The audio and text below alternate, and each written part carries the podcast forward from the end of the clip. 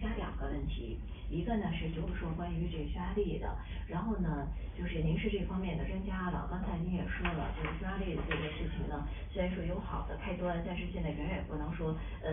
有一个非常好的结果，还远远谈不到这一步。那么您作为这个领域的专家，再结合就是说其他的成功的案例，您对匈牙利的一些这个志愿者呀这方面的一个民间环保组织有一些什么样的建议呢？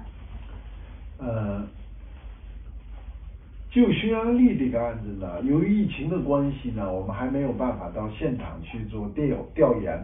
但是从基础数据，它是联合国教科文组织的呃保护地，同时它也是 Ramsar 公约的 Ramsar 湿地，那么这两条就充分的说明这个湿地的重要性。就全球来说，现在。基本上是不可以再破坏已有的自然保护地，现在是希望承诺扩大保护地范围，所以总体上来说，我们从保护地、从湿地的角度上去看，我们建议，我们希望这块湿地能得到友好的呃妥善的保护，保护优先。那么对于当地的社会组织的努力呢，我们非常呃敬佩。呃，他们已经得到了几十个国际组织的支持。我们希望呢，他们更多的和当地的动员更多的人民群众的参与，动员更多的机构和科学家的参与。事情呢，只有在阳光下，只有充分的去讨论，才能够最终得出一个对于当地，因为我们一直坚持原则就是保护与人民的并重。所以，只有充分的讨论，人民的普遍参与，最终呢，才能够得到一个好的结果，既为当地人民的长期福祉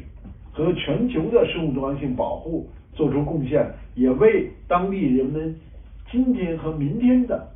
可持续发展和美好生活做出贡献。呃，我们知道呢，生态系统是有重大价值的，在中国呢，已经开始。刚刚实施了新的湿地保护法，而且呢，刚刚在全面的推动自然资源资产和生态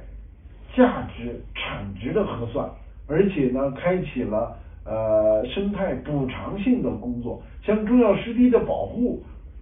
国际上和中国都有一系列的经验来推动它的周边的。我们还有一组科学家创立了保护地友好。这么一个概念，就是在保护地，我们开展保护工作，同时呢，全社会来支持保护地人民改善生活的努力。那么这些就像和生态补偿类似的机制等等呢，是有一很多很多呃方案可以去探索。希望当地的呃志愿者和人民群众呢呃共同结合。呃，全球的资源和优势，我们现在常常爱说的一句话呢，就是人类命运共同体。人民呢，全球呢都是要来协作的。同时还有另一句话叫地球生命共同体，就是呃匈牙利边境的这个湿地这个湖，其实对全球生命系统